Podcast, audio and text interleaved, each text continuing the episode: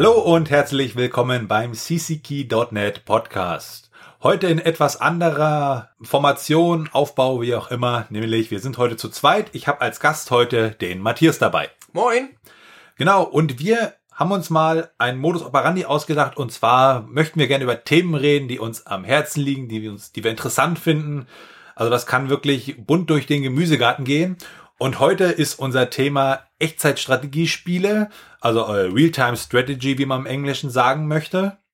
Und ähm, wir möchten da heute einmal über StarCraft reden und das zweite Spiel ist Command Conquer. Genau, Command Conquer. Da wird Matthias dann wahrscheinlich mehr drüber verlieren als ich. Bei StarCraft wird's dann umgekehrt sein. Ja, äh, Echtzeitstrategiespiele. Ähm, da ist ja mein liebster, äh, mein liebstes Zitat immer, rundenbasierte Strategiespiele, äh, das ist praktisch Echtzeitstrategie für alte Männer. Ja, da muss man mal gucken, ne? wie ist das eigentlich heutzutage mit, mit, mit Echtzeitstrategiespielen, weil es gibt blöderweise ja immer Leute, die sind, die sind jünger, die sind besser.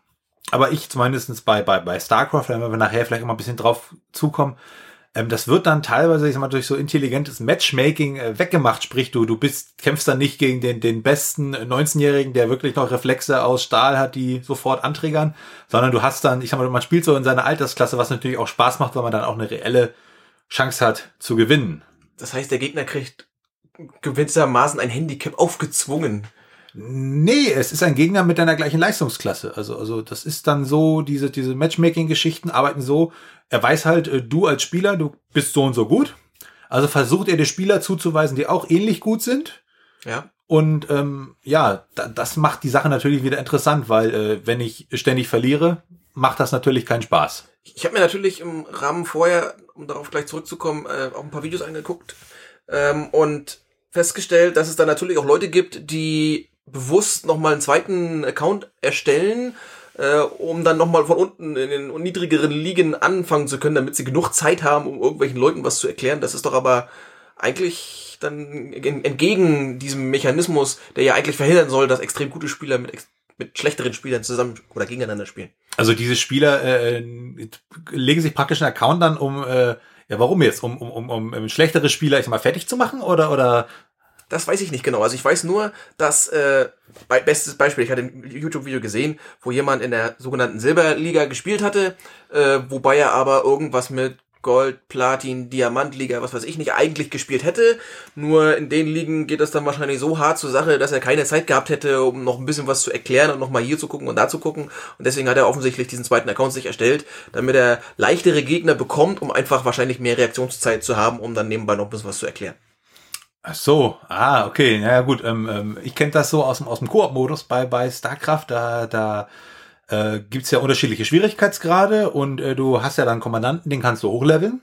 Mhm, genau. Und, und wenn man jetzt mal, äh, ich sag mal, keine Lust hat, wirklich äh, die ganze Zeit da Hardcore zu spielen, sondern das etwas entspannter haben möchte, aber trotzdem den Charakter hochleveln möchte, dann, dann nehme ich zum Beispiel den Spiel Schwierigkeitsmodus normal, mhm. weil der ist unglaublich entspannend. Da kann man nebenbei noch ein Buch lesen. Ja. Also wenn man ein bisschen Ahnung von dem Spiel hat, ne, dann, dann sitzt du da und spielst Koop und aber eigentlich hast du mit dem Koop an sich nichts zu tun. Okay. Ich denke mal, das wird da auch noch so mit reinspielen, dass es für ihn noch entspannter ist, ne? Ja, ja genau. Das geht einfach darum, ähm, dass er halt nicht, wenn er mal einen Fehler macht, dass er halt nicht darauf angewiesen ist, jetzt, oh scheiße, jetzt muss ich gucken, dass ich irgendwie diesen Patzer wieder wegkriege, weil in den höheren Ligen wird das ja eher schon mal bestraft, wenn du dich da nicht genau an irgendwelche Vorgaben, Reihenfolgen, äh, Klickzahlen, Reaktionszeiten, was weiß ich nicht, hältst, da kriegst du ruckzuck mal einen auf die Mütze, im Gegensatz zu niedrigeren Ligen, wo dann natürlich entsprechend äh, sch schlechtere Spieler, so würde ich es jetzt mal bezeichnen, spielen, die dann den Fehler vielleicht nicht gleich ausnutzen. Und äh, der macht dann so, so YouTube-Erklärungsvideos, äh, ähm, um praktisch den Leuten zu erklären, äh, äh wie man bestimmte Taktiken und so macht, ja? Äh, naja, im Prinzip geht's darum, äh, dass er zeigt, äh, mit verschiedenen Rassen, welche Möglichkeiten es gibt, einen Gegner fertig zu machen, zu besiegen, Strategien zu zeigen, äh, wie man am besten rusht, worauf man achten soll, dass man da seine Drohnen oder Arbeiter, was weiß ich nicht, durch die Gegend schickt, äh, um, damit man scouten kann und so weiter und so weiter. Und das versucht er alles halt in einem Live-Spiel äh, zu erklären. Das ist natürlich wesentlich sinnvoller, wenn man sich dann einen Account anlegt, mit dem man dann auch wirklich, wie du schon sagtest, die Zeit hat, um das äh, Ganze zu erklären. Ähm, dein erstes war es denn dein erstes äh, Echtzeitstrategiespiel Command Conquer? Ähm, ich glaube, ja, ja. Also im Grunde genommen schon, wenn man jetzt Siedler nicht dazu zählt. Weil ich glaube, ich habe mit Siedler 2 angefangen. Äh, man könnte es als Strategiespiel bezeichnen, man könnte es allerdings auch wahrscheinlich eher in die Sparte der Aufbauspiele hineinstopfen. Gut, ähm, ist vielleicht mal eine Frage, wie würden wir denn Echtzeitstrategie äh, definieren? Na, Echtzeitstrategie ist ja im Prinzip das alles, was passiert in Echtzeit, also nicht rundenbasiert, wo du sagst, okay, ich bin jetzt mit all meinen Zügen oder Vorbereitungen fertig, jetzt drücke ich hier irgendwo auf Start äh, und dann werden meine ganzen Züge nacheinander abgehandelt, äh, wo ich halt unendlich viel Bedenkzeit habe, wenn man so will. Und Echtzeitstrategie ist ja im Prinzip äh, jetzt sofort muss ich eine Entscheidung treffen und jede Entscheidung äh, hat irgendwelche Auswirkungen, äh, die ich dann nicht ohne weiteres vielleicht rückgängig machen kann. Genau, und dann ist es ja wahrscheinlich auch noch der Fakt, dass man bei, bei rundenbasierter Strategie, da hatte eine Spieler ja, ich sag mal, nichts zu tun, im schlimmsten Fall im Multiplayer, mhm. weil der andere gerade am Zug war. Ja. Äh, ist ja effektiv so, weil er konnte ja nichts machen. Er wusste ja nicht, wie die Aktion des Gegners ist, na klar. Und äh, gut, das, wäre dann wahrscheinlich wirklich das, was Echtzeitstrategie auszeichnet. Ja. Und, und ähm, Command Conquer ist ja nun, ich sag mal, mehr so der Sammelbegriff. Was war denn da dein erstes Command Conquer? Welcher Teil ist es denn da gewesen? Also ich habe mit dem zweiten, also Command Conquer 2 Alarmstufe Rot angefangen und auch mit dem entsprechenden, ich glaube Vergeltung oder so, äh, Add-on hieß es dann.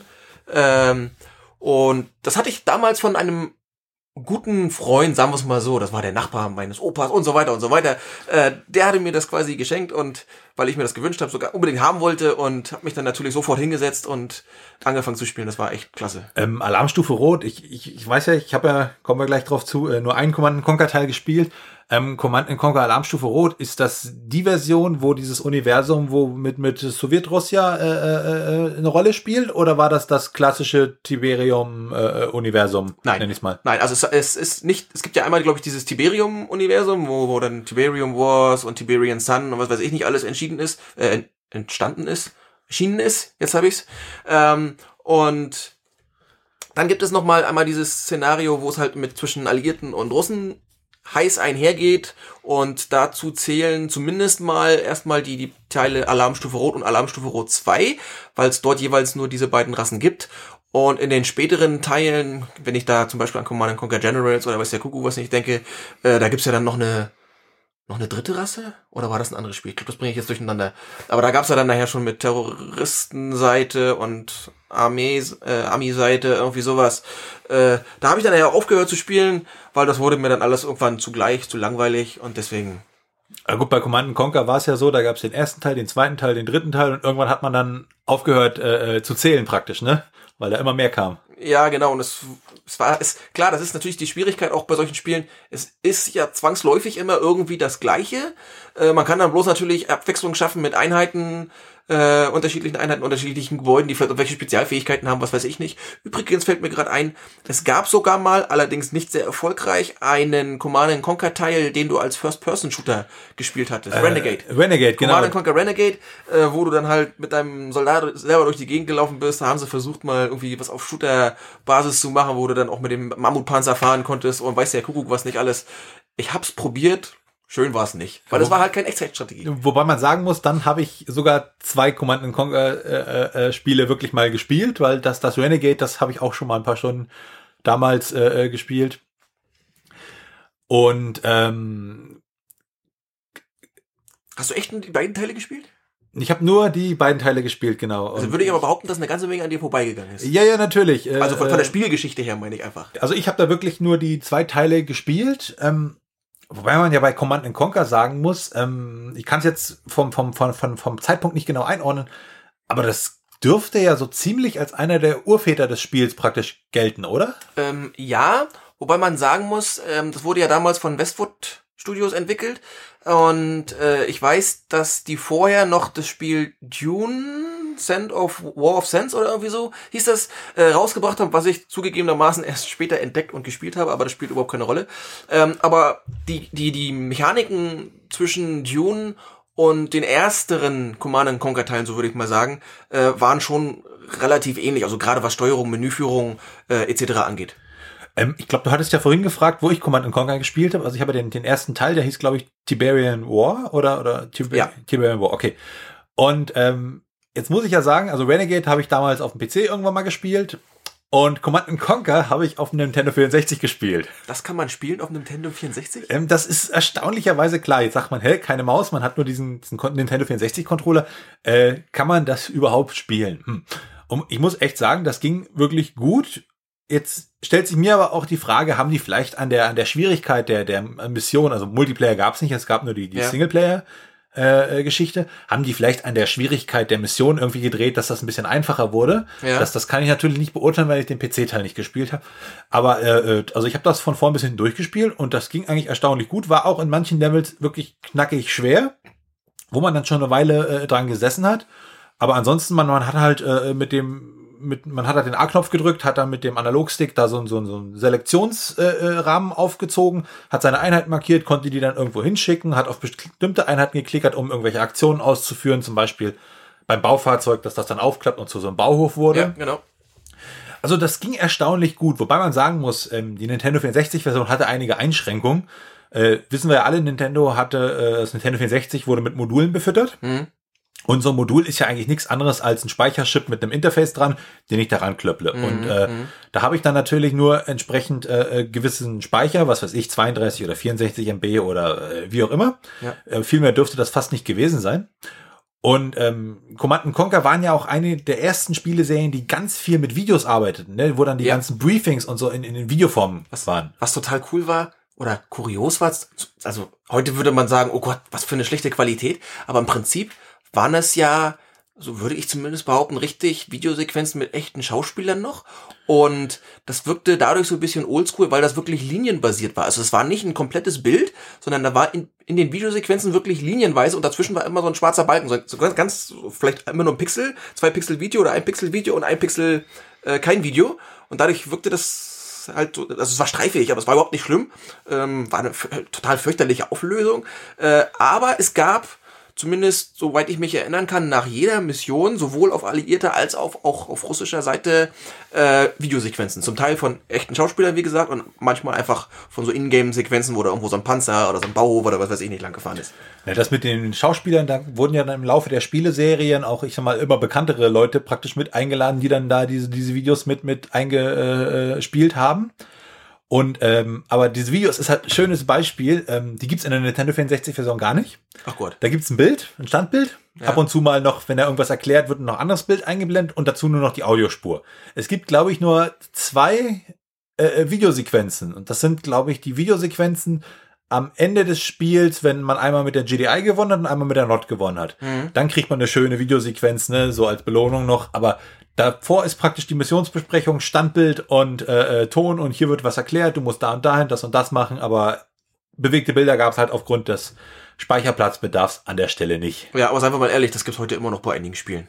Dass du nur eine tolle Missionsbeschreibung hast und wenn du Glück hast, ist das Menü dann noch ein bisschen animiert. Ja, wobei man ja sagen muss, ich habe ja in, in, Vorbereitung auf die Folge praktisch äh, mir Command Conquer fürs Nintendo 64 mal angeguckt und äh, also ich finde das immer bei, bei alten Spielen äh, ist es immer so, die sind äh, im schlimmsten Fall in Erinnerung besser als in, in echt, weil wenn man die mal wieder spielt, merkt man eigentlich, oh Gott, ist das schlecht. Wobei man sich da natürlich fragt, woran liegt's? Äh, sind die sind die Erwartungen einfach höher geworden, weil man jetzt äh, auf einem ganz anderen Level äh, Spiele halt erlebt? Ja. Ne? Wo man früher gesagt hat, boah, das ist alles super toll und jetzt nur noch äh, ja, jetzt muss das und das haben, das haben alte Spiele halt nicht, ne? Ja, also, aber ich glaube, wenn du wirklich Fan von dem Spiel warst, dann spielt das, glaube ich, fast gar keine Rolle, weil dann die, diese Erinnerungen, die einfach dabei hochkommen, während du das Spiel spielst, einfach das Ganze, was halt an Grafik, Sound und was weiß ich nicht, äh, fehlt, einfach weg, wettmacht, weil es einfach die Erinnerung hochholt und du dann wahrscheinlich noch mehr in den Erinnerungen schwelgst, während du spielst und so denkst, oh cool, das habe ich damals auch so gemacht, äh, als dass du da auf Grafik oder sowas achtest. Aber ansonsten würde ich dir recht geben, äh, dass die Erwartungen heute deutlich oder die, die Anforderungen an ein Spiel einfach deutlich gestiegen sind, weil natürlich auch die Leistung der verschiedenen Maschinen äh, entsprechend gestiegen ist und dadurch natürlich ganz andere Sachen möglich sind. Ähm, wenn man sich mal Command Conquer anguckt mit seinen, äh, ich glaube, 10 plus Teilen, könnte man glatt behaupten.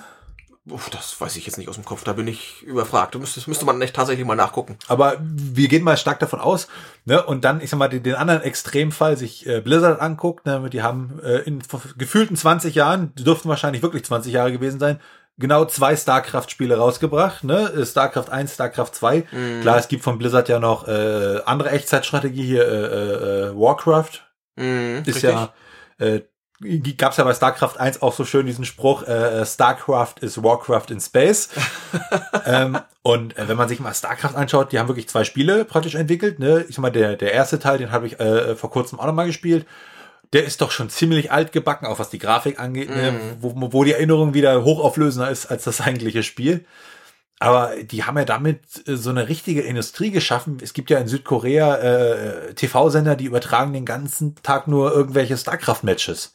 Ja, das, also ich, wenn, wenn du zum Beispiel mal bei Twitch oder so guckst, da wirst du sicherlich auch etliche Kanäle finden, wo die den ganzen Tag nichts anderes machen, als StarCraft zu spielen. Und da ist StarCraft oder StarCraft 2 nicht das einzige Spiel, die genau das machen, beziehungsweise wo es genau Spieler gibt, die den ganzen Tag nichts anderes machen, als ihren Fans da dieses Spiel vorzuspielen und hoffen, dass sie dann auch noch darin gut sind. Und man muss ja auch sagen, also ähm, wenn man mal Command Conquer und, und, und oder überhaupt alle anderen äh, äh, Echtzeitstrategiespiele mit StarCraft vergleicht, gibt's ja da eine Besonderheit, finde ich, die da doch schon sehr stark heraussticht. Also wenn ich bei, bei äh, äh, Command Conquer zum Beispiel, da habe ich zwei Seiten, die GDI und die NOT. Mhm. Und ich sag mal, die Einheiten, die sind irgendwo alle identisch. Ne? Klar, die haben ein paar besondere Einheiten, aber im, im, im Grundsatz würde ich sagen, die haben alle äh, irgendwelche Panzer, die haben alle irgendwelche Bodentruppen und äh, von, der Spielmechanik her funktionieren die irgendwie beide identisch. Von der Spielmechanik gebe ich dir vollkommen recht.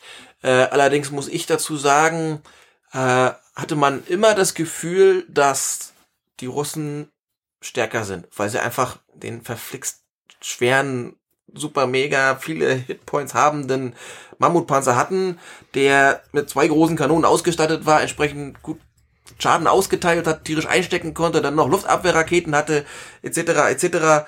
Und äh, klar, die Alliierten hatten dann die Kreuzer, das heißt, wenn du eine Wasserkarte hattest, haben die echt äh, Druck gemacht auf den Gegner. So ist es nicht, weil die aus extrem hoher Reichweite relativ genau noch schießen konnten äh, und richtig, richtig Schaden gemacht haben. Problem war, die waren nicht geschützt gegen U-Boote und dann kam der Russe mit seinen U-Booten, hatte die Kreuzer wieder weggenommen und hin und her und her hin. Ich habe lieber mit den Russen gespielt, weil es gefühlt einfacher war, weil die irgendwie mehr Schlagkraft hatten. Aber ich sag mal, okay, die Einheiten unterscheiden sich dann doch noch irgendwo, aber die Spielmechanik war, ich sag mal, identisch, könnte man fast sagen. Ne? So von, ja, vom von, der, von der Sache her war das. Und, genau. und bei StarCraft ist es ja so, da gibt's ja diese, diese drei Rassen, die, die Protoss, die, die Zerg und die Terraner. Und es ist ja wirklich so, dass jede Rasse eigentlich äh, völlig anders funktioniert. Also allein, wenn man sich mal anguckt, die brauchen ja alle irgendwo Versorgung. Mhm. Ne, die Terraner ja, haben. Versorgungsdepots. Bei den äh, äh, äh, Zerg sind es dann irgendwelche Overseer, also fliegende Einheiten, die auch zur Spionage gleich mit benutzt werden können. Ja. Und bei den Protoss, die müssen überall, wo sie Gebäude zum Beispiel bauen, müssen sie ja diese Pylonen errichten, die dann ein genau. Energiefeld erzeugen. Genau. Und ich sag mal, diese Leistung, dass sie wirklich drei völlig äh, konträr zueinander stehende äh, Rassen da geschaffen haben, die äh, praktisch äh, äh, aber super miteinander ausbalanciert sind, ne? Das finde ich ja äh, wirklich klasse. Zum Beispiel gibt's ja bei, bei den die, die Zerg, da braucht man relativ wenig Mikromanagement, sondern mehr so auf der Makroebene mhm. tut man ja da äh, äh, den ganzen Kram machen. Und das ist natürlich für ältere Leute wesentlich angenehmer, dann Zerg zu spielen. Na toll, und ich habe mit dem Protoss angefangen. Äh, ich weiß nicht warum, ich mag die einfach irgendwie. Die Terraner sind, die wirken schwach. Für, für mich, also auch, auch wenn sie alle ausgeglichen sind, wo man sagen muss, Respekt, dass sie das so hingekriegt haben. Äh, trotzdem finde ich die, die, die Terraner irgendwie, die wirken schwach, das sind Menschen, äh, das heißt, sie ständig schreien, wenn sie sterben. Das ist irgendwie, fühlt sich einfach blöd an. Äh, bei den Zerg ist es so, äh, das ist irgendwie so, du musst einfach nur ganz, ganz, ganz, ganz, ganz, ganz viel bauen und dann musst du den Gegner irgendwie überrennen und das ist ja auch irgendwie nicht so mein Spielstil. Deswegen habe ich mich irgendwann mal für die Protoss entschieden. Muss aber feststellen, dass die gar nicht so einfach sind. Äh, und auch in den verschiedenen Videos, die ich mir nun inzwischen angeguckt habe, um mal ein bisschen besser zu werden, wird auch ganz oft gesagt, dass die Protoss einfach die Rasse ist, die dir am wenigsten die Fehler verzeiht. Ich weiß nicht, ob das wirklich so ist, kann ich noch nicht beurteilen. Äh, aber gefühlt muss man da stellenweise echt viel beachten, gerade weil wenn du die Pylonen baust, musst du gucken, wenn du, wenn du ein Verteidigungsgebäude hast oder wenn du ein Gebäude hast, was wirklich wichtig ist, dass das nicht einmal ausfällt, musst du da gegebenenfalls noch einen zweiten Pylon daneben stellen, damit der von zwei versorgt wird und so weiter, weil du brauchst ja bloß die Pylonen kaputt machen, schon bist du out of order mit dem Protoss. Ich habe mal äh, gehört, dass äh, zu den unterschiedlichen Rassen, dass die Terraner praktisch für Einsteiger und ich sag mal äh, äh, mittelgute Spieler sehr gut zu spielen sind. Okay. Aber Terraner auf hohem Niveau spielen ist wohl richtig schwierig. Ja. Bei Protoss ist es äh, ein bisschen umgekehrt. Da ist halt äh, das, das äh, äh, ich sag mal, auf, auf Home-Niveau spielen einfacher. Okay. Also ich habe auch so das Gefühl, in den ganz professionellen Geschichten wird ziemlich viel Protoss gespielt. Okay. Also, also die, die, die da wirklich gut sind, äh, die, die spielen dann mehr so bevorzugt Protoss, also dass das nicht wirklich so Drittel, Drittel, Drittel aufgeteilt ist, sondern Protoss da ein bisschen mehr hat. Mhm. Aber ich lasse mich da auch gerne durch Fakten widerlegen. Das ist jetzt so das, was ich vom Gefühl her und, und so vom Hörensagen mitbekommen habe an der Stelle. Bei den Zerg weiß ich es jetzt gar nicht so genau, aber die Zerg sind halt angenehm, weil ähm, die, die äh, äh, spielen praktisch, ähm, ja, du, du hast da deine, deine, deine, deine Brutstätten, packst dir die alle auf einen Shortkey, wieder neue Einheiten drauf, drückst du auf die Brutstätten und äh, äh, produzierst die Einheiten, die du brauchst und hast dann noch so ein paar, paar äh, Zusatzgebäude, die dir halt äh, bestimmte Einheiten äh, bereitstellen. Ne? Also dann kannst du halt äh, Hydralisten zum Beispiel bauen, wenn du so einen Hydralistenbau hast, etc. Also ich, ich glaube, das ist äh, einerseits von Vorteil, dass du halt wirklich nur ein Gebäude hast, wo du deine Einheiten produzierst. Äh, was ich aber als ein bisschen nachteilig vielleicht sehen würde, ist, dass du halt mit diesen äh, Gebäuden sowohl deine Kampfeinheiten als auch deine Arbeitseinheiten produzierst. Klar, du kannst sie parallel produzieren. Bei allen anderen hast du eine Warteschlange, wo du die halt einreihen musst und dann, ne? Äh, aber du kannst, hast halt, also am Anfang hast du, glaube ich, drei Larven oder sowas, ne? Äh, wo du dann am Anfang drei Einheiten produzieren kannst, dann musst dich entscheiden, okay, nehme ich drei Kampfeinheiten, drei Arbeitseinheiten, wie teile ich das eventuell auf? Äh, sobald ich bei Protoss mein Produktionsgebäude für Berserker oder sowas hab, äh, dann kann ich Berserker produzieren und gleichzeitig Drohnen produzieren. So, sofern die Ressourcen stimmen. Das ist, das, ja klar, das ist dann wieder, da funktionieren halt die Rassen wirklich unterschiedlich. Ich finde ja auch Wahnsinn bei den Protoss, äh, wenn man da genug Ressourcen hat, was man ja bei StarCraft nie haben sollte, man soll ja immer alle Ressourcen ne, schön verbauen. Oh ja. Und aber äh, wenn man da mal ein bisschen Ressourcen über hat, ne, man kann plötzlich riesige Komplexe aufbauen, weil man einfach anfängt, sich da drei Pylonen reinzuwarpen und sich dann äh, entsprechende äh, Warptore und was weiß ich da plötzlich reinwarpt auf Schlag und plötzlich hat man da äh, äh, x Einheiten Produktionsstätten und kann Ja. den Gegner überrollen. Ne, was also auch sehr toll ist. Ne? Was, was, was halt cool ist, das schließt ja damit an, dass du halt eine Drohne nehmen kannst und mal vorausgesetzt, du hast genug Energiefelder mit Pylonen geschaffen, dann gehst du bei, nimmst diese eine Drohne und lässt mit dieser Drohne mal schnell, was weiß ich, neun, zehn äh, Produktionsgebäude entstehen und gehst mit der Drohne wieder weg und die entstehen dann einfach. Wohingegen du bei den Terranern immer das WBF dabei haben musst, eins pro Gebäude, wenn die alle gleichzeitig entstehen sollen. Und bei den Zerg ist es sogar so, dass du dabei noch eine Einheit verlierst im Prinzip. Also du baust einen Arbeiter, kannst damit ein Gebäude bauen und danach kann der nichts mehr machen, weil der dann das Gebäude ist. Genau, genau. Äh, wobei man da sagen muss, dafür sind die ganzen Zerg-Gebäude auch wesentlich günstiger. Äh, weil die Drohne, ja, ja, der Preis der Drohne wird dann praktisch immer sozusagen abgezogen. Ah, okay. Weil die Drohne kostet ja, ich glaube, 25 in Mineralien und äh, nee. aber äh, ja, ist egal. äh, Ist egal, äh, vom 75, 50, Fünf, um, um 50 rum. genau. Aber ähm, ähm, also schönes Beispiel, äh, die Kommandozentrale bei den Terranern kostet sich 400 Mineralien, bei den Zerg kostet sich 300, ne? weil halt die Drohne da irgendwie mit reingerechnet wird. Weil die Dann halt ist es ja sogar günstiger, wa? Naja, du, du, na Moment, du halt brauchst eine Drohne produzieren, nehmen wir mal an, die kostet 50 Mhm. und dann musst du eine neue Drohne herstellen. Also kostet sich ja auch 100 mehr. Nö, die neue Drohne musst du ja nicht erstellen. Ja, Naja, doch, gut, ja. damit du, na gut, damit du die Arbeitskraft wieder hast. Genau, genau. Sonst Ja, okay. hat man ja da Ja, das Problem stimmt. an der Stelle. Ja, stimmt. Dann werden es wahrscheinlich 50 sein pro Ähm, Drohne. Was ja auch ganz interessant ist an, an, an, an StarCraft 2, äh, StarCraft 1 war halt klassisches Echtzeitstrategiespiel mit Multiplayer über, über Battle.net und so. Und äh, bei StarCraft 2 gibt's ja auch noch unterschiedliche Modi. Den Koop-Modus hatten wir, glaube ich, schon mal vorhin angesprochen. Und dann gibt's ja zum Beispiel den Arcade-Modus, wo praktisch innerhalb von StarCraft äh, völlig andere Spiele entstehen können. Zum Beispiel, Mhm. Was Blizzard geliefert hat, ich glaube, das hast du bestimmt auch schon mal gesehen, äh, Starjeweled Mhm, mhm, ja. wo man praktisch hier dieses Bejeweled-Prinzip äh, mit denen ich muss drei Dinger zusammensuchen und dann äh, räume ich das Feld leer, kombiniert hat mit, äh, da kriegst du Punkte für und kannst dann Einheiten gegen den Gegner schicken. Genau. Und es gibt ja sogar, äh, das kam ja jetzt vor kurzem sozusagen als, ich weiß nicht, ob als Beta oder als vollständige Version raus, innerhalb des Arcade-Modus, ähm, ein äh, äh, Online-Rollenspiel im StarCraft-Universum, wirklich aus 3D-Optik mit der StarCraft 2-Engine. Okay. Und äh, wirklich, da, da spielst du innerhalb von StarCraft 2 im Arcade-Modus ein komplett anderes Spiel. Ach Gott. So mächtig Ja, ja, ist, ist das Zeug. Ja. Also gab's ja auch bei, bei StarCraft 1 schon einen Karteneditor dazu, wo man sich dann halt sein, sein, sein, seine Geschichten bauen konnte. Und also das, das, das war schon wirklich, wo man sagt, Respekt, das ist eine Riesenarbeit, die die da reingesteckt haben und, und wo die auch, äh, ja, sich wirklich das durchdacht haben an der Stelle. Ja, was ich aber sagen muss, ich habe mir ja mal in den Arcade-Modus zumindest reingeguckt. Und zwar insofern auch, dass ich äh, versucht habe, ein Spiel zu finden, aber musste feststellen, dass das echt schwierig ist. Weil du hast dann eine Liste von Spielen, äh, hast keine Ahnung, was das jetzt genau für ein Spiel ist, weil die Beschreibung manchmal auch nur, naja, mehr, mehr schlecht als recht ist. Da steht dann vielleicht noch der Name, wer es gemacht hat, auf welche Seite ich gehen muss, wenn ich das ver verfolgen will, äh, und Ende. Aber es steht nicht da, äh, wie zum Beispiel bei Bejeweled hier, du musst das und das tun und dann kannst du Einheiten schicken, was weiß ich nicht. Das fehlt mir an der Stelle einfach. Äh, und daher muss ich sagen, habe ich den Arcade-Modus vielleicht zwei, dreimal gespielt.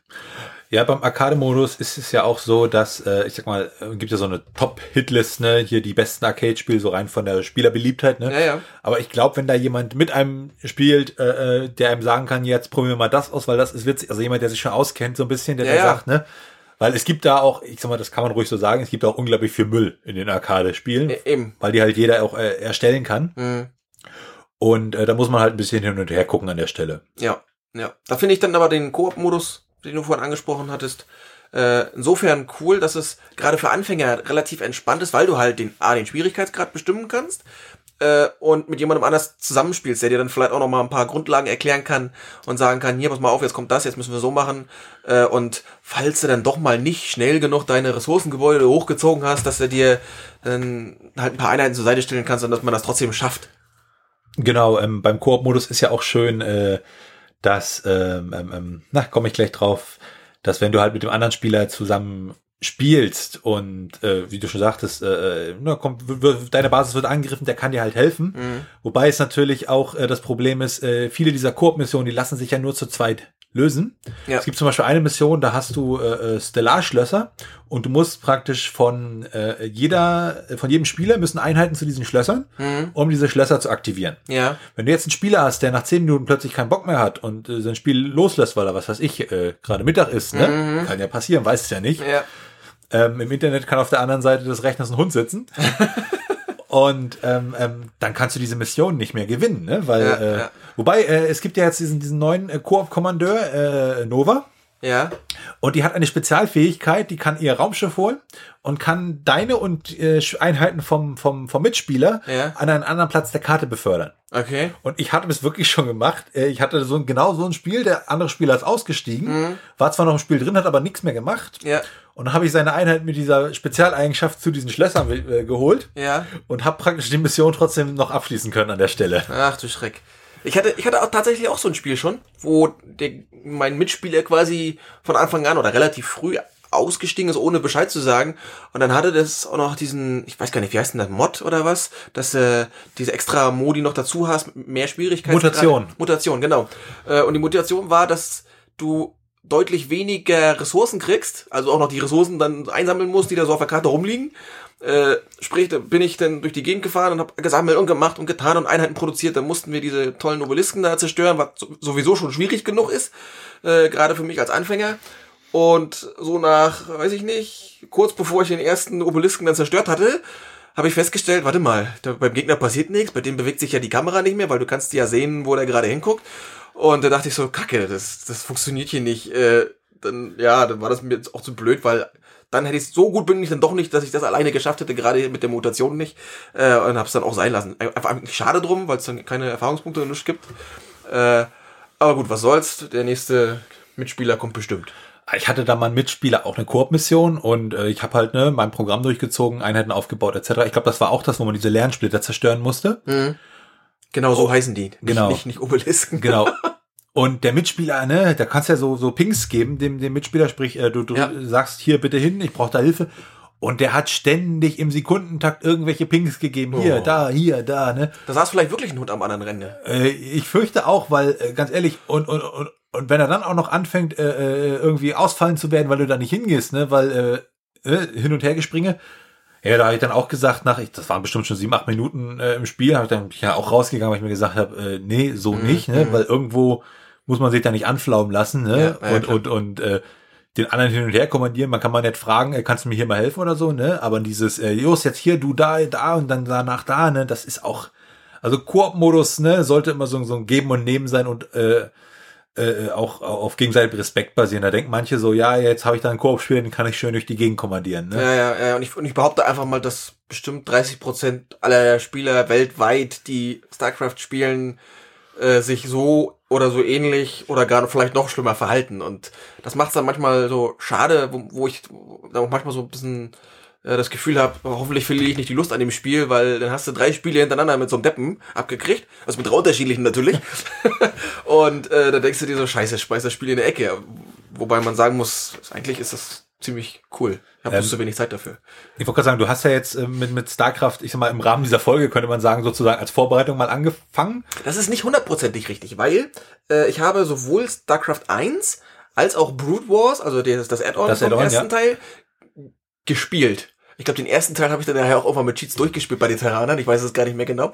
Jedenfalls äh, gab es, das muss schon mehr als drei Tage her sein, ähm, schon mal die Möglichkeit, StarCraft als Demo oder sowas zu spielen, weil die ersten paar... Ähm, den zweiten Teil jetzt. Ja, genau, von dem zweiten Teil, richtig. Äh, weil die ersten paar Missionen der Protoss, die kamen mir unheimlich bekannt vor. Ah. Also es war so wie, warte mal, das kennst du doch irgendwo her und äh, also da muss es wirklich so gewesen sein, dass die mal eine Demo hatten oder rausgebracht hatten, ähm, wo du dann spielen konntest? Ja, es, es gab eine Demo von StarCraft 2. Ähm, die gibt es jetzt nicht mehr, aber effektiv gibt es sie doch noch, weil äh, die, die Demo ist praktisch weggefallen und dafür ist jetzt die StarCraft 2 Starter Edition dazugekommen. Mhm. Sprich, wo du wirklich äh, an den Multiplayer-Matches teilnehmen kannst. Also ist ja auch schön, ne? es gibt ja bei StarCraft 2 diese, diese drei Add-ons. Äh, mhm. Na gut, äh, zwei Add-ons, weil das erste ist ja praktisch das Spiel an ja, sich. Ne? Wobei alle drei Spiele eigenständig spielbar sind. Genau, dann ja. gibt's ja ähm, ähm, Heart of the Swarm, das ist dann praktisch die Zerg-Kampagne und äh, Legacy of the Void, das ist dann die Protoss-Kampagne und äh, der, ich sag mal, krönende Abschluss der ganzen StarCraft-Storyline. Und äh, jetzt ist es so, du fängst, hast dann Spieler mit einer Starter Edition, aber wir spielen eigentlich alle gerade auf Legacy of the Void von den Einheiten her. Die unterscheiden sich im Multiplayer durchaus auch dann. Mhm. Und dann ist es so, dass praktisch äh, äh wenn ich ein Spiel anlege mit Legacy of the Void als Grundlage, können diese Starter-Editionsspieler trotzdem im Multiplayer dann mit mir mhm. auf dieser Ebene spielen. Also wirst mhm. automatisch hochgestuft für das Spiel. Was natürlich auch sehr interessant ist, weil du kannst halt als, ich sag mal, ich möchte das wirklich erstmal ausprobieren, das Spiel ein, zwei Tage, kannst du halt gut ausprobieren, wenn du sagst, gefällt mir, kannst du es dir dann immer noch kaufen. Ja, genau. Du kannst ja sogar die ersten zwei, drei Missionen der Terraner-Kampagne damit spielen. Du kannst im Koop damit spielen, zumindestens die drei Grundkommandanten. Mhm. Ähm, weil ich hatte ja mit der Starter-Edition auch angefangen. Äh, und dann hast du ja, äh, kannst du trotzdem im Multiplayer spielen, auch mit anderen Leuten, die auch die Starter-Edition haben. Ich vermute mal, dass sie dann auf Basis von Wings of Liberty oder so die Einheiten ich haben. Ich glaube, das ist Wings of Liberty. Also vom, von, dem, von dem ersten Teil, wenn man so will, ist auch von der Terraner-Kampagne. Äh, ja, und von, von daher ist das gar nicht so schlecht, die Idee, die sie da hatten. Und ich sag mal jetzt so, so, wie lange spielst du das jetzt? Ein, zwei Monate oder? Ähm, reine Spielzeit oder? Äh, eher Zeit, ab wann es angefangen hat, ist so in Echtzeit. Oh, das ist bestimmt schon, bestimmt schon zwei Monate her. Viel geschafft habe ich seitdem nicht. Und, und wie ist dein Eindruck jetzt so? Als also ich hab, äh, ich mag ja Einzelspieler beziehungsweise Koop mehr, weil das deutlich entspannter ist als Multiplayer, wo du dich da richtig ins Zeug legen musst und den anderen zu machen, weil der will ja dir auch an die Wäsche im Prinzip. Ja. Und bei Koop und Kampagne, da kannst du halt mal, ja gut, da kannst du mal ein bisschen Pause machen, ein bisschen langsamer machen, was weiß ich nicht. Ähm, ich ich finde sowieso Kampagnen, da hast du halt einfach ein bisschen mehr Abwechslung und einfach noch ein bisschen was anderes zu tun, als ständig immer nur, ja, gehe ich zum Gegner hin, mache ich platt, fertig, vorbei, Ende aus, Punkte zählen.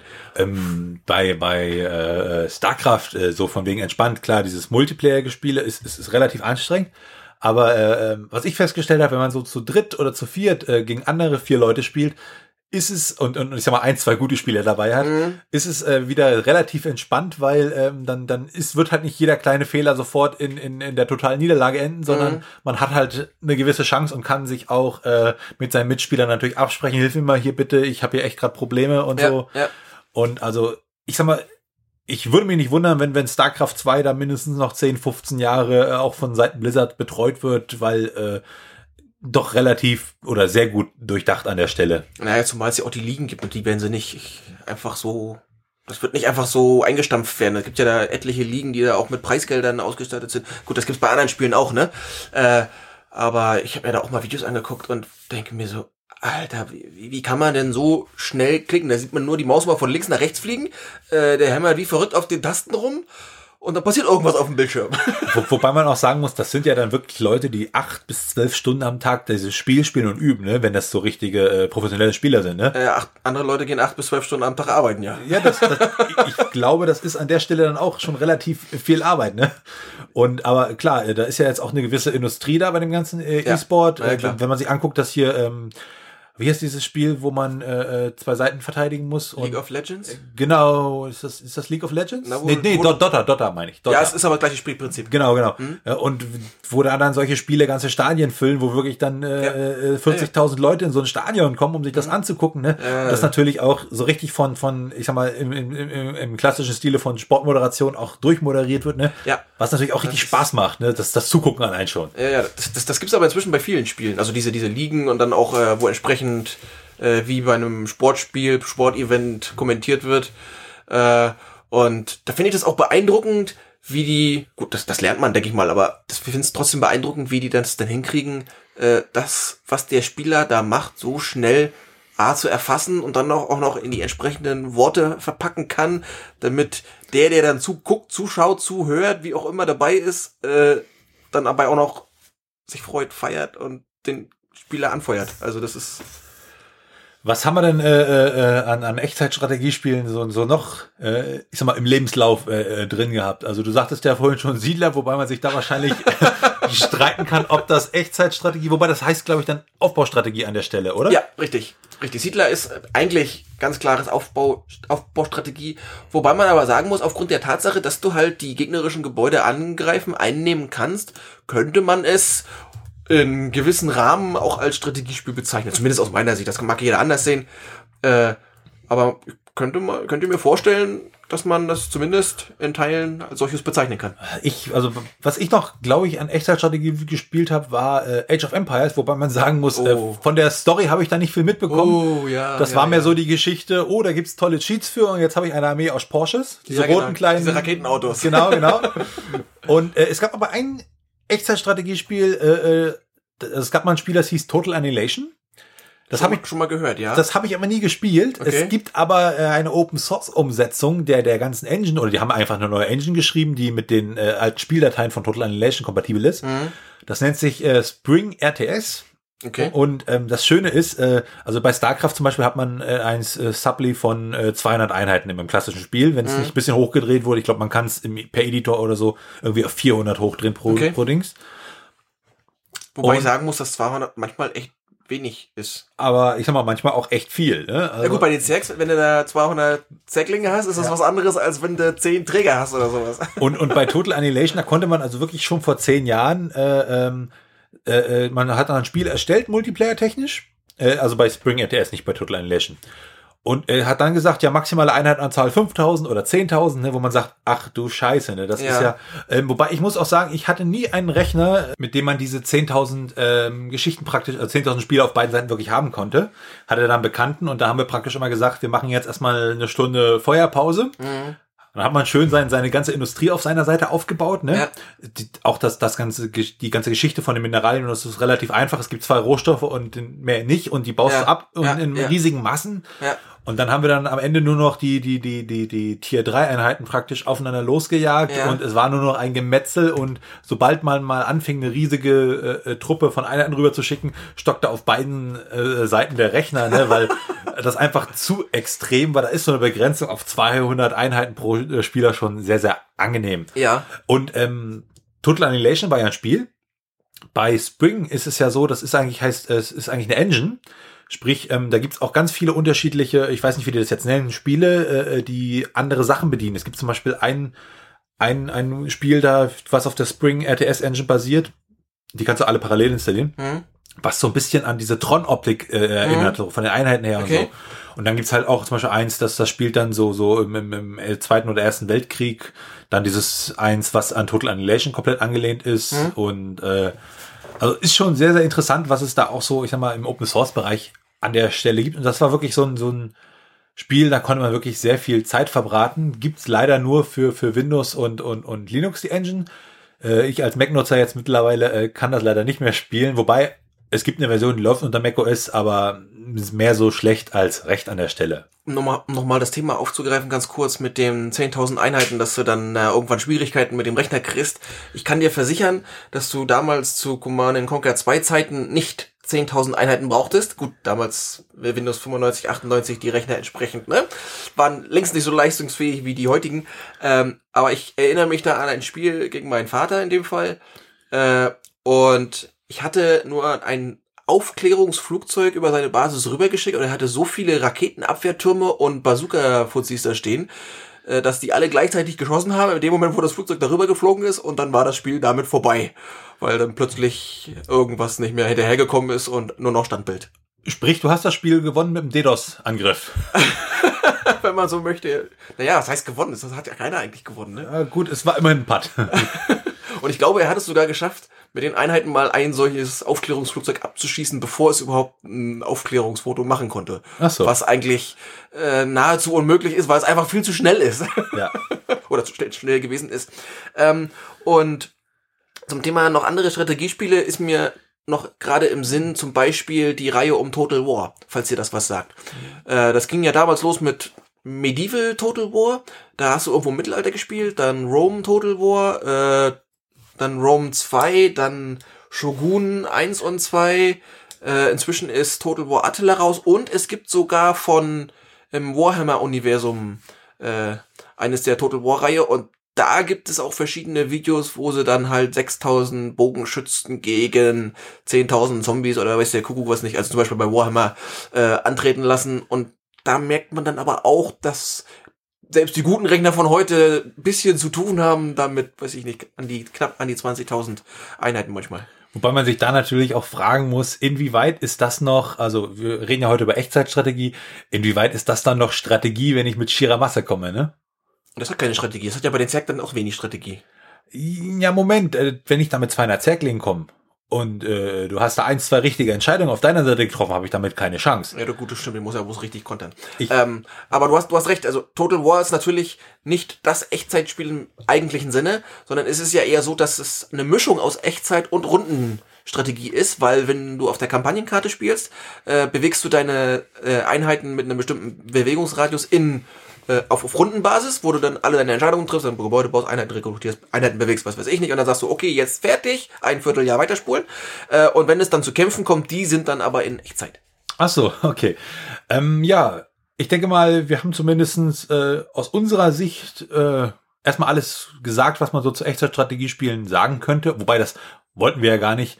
Wir wollten ja eher mehr aus unserer Erfahrungssicht äh, mal ein bisschen berichten, was finden wir daran toll, was, was haben wir damals so, so selber gespielt. Und wenn ich auf unsere Liste gucke an, an, an Themen, die wir vielleicht in zukünftigen Sendungen noch machen werden wollen, denke ich, werden wir uns hier auch bald wieder treffen. Auf jeden Fall werden wir uns wieder treffen. Ich denke da an viele verschiedene Themen, die mir da gerade durch den Kopf schwören. Ich äh, überlasse es dem Florian, diese eventuell Kunst zu tun, damit ihr wieder einschaltet bei dem Podcast. Äh, ja, und ähm, wir haben natürlich jetzt also nicht nur Spielethemen auf unserer Liste, wir haben auch noch Spielethemen. Zum Beispiel wollen wir auch mal eine Folge über Oldschool-Rollenspiele, also ich sag mal, Chrono Trigger zum Beispiel äh, wird da ein Thema sein. Wir haben aber auch äh, andere technische Themen, die äh, mit mehr sich so um Programmierung drehen, auch um Spieleprogrammierung wieder, wo wir bei, wieder bei Spielen wären. Aber auch äh, ja, man, man darf jetzt nicht vergessen, heutzutage Spiele ist ja gang und gäbe. Ich, ich würde mal tippen, jeder 14-Jährige heute hat mindestens einmal schon Computer gespielt. Ähm, Wenn das reicht. Ne? Also ich sage mindestens. Äh, deswegen ist es, das Thema ist natürlich allgegenwärtig und da kommen, kamen und kommen wir natürlich dann auch schon erst gar nicht vor, dran vorbei, die das dann auch noch gerne machen. Äh, dementsprechend ist natürlich unser Fokus entsprechend. Aber wir gucken einfach, dass wir vielleicht auch noch ein paar andere äh, Themen mit da reinkriegen. Zum Beispiel, wie man einen also nur, nur, nur mal so eine Idee, wie man einen Raspberry Pi programmiert, was man damit vielleicht machen kann. Äh, oder, oder, oder, oder, oder. Also wir haben da ein riesiges Themengebiet, was wir da gerne noch abdecken möchten in weiteren Podcast-Folgen und sagen für heute erstmal auf Wiedersehen und bis zum nächsten Mal. Ganz genau, auf Wiedersehen.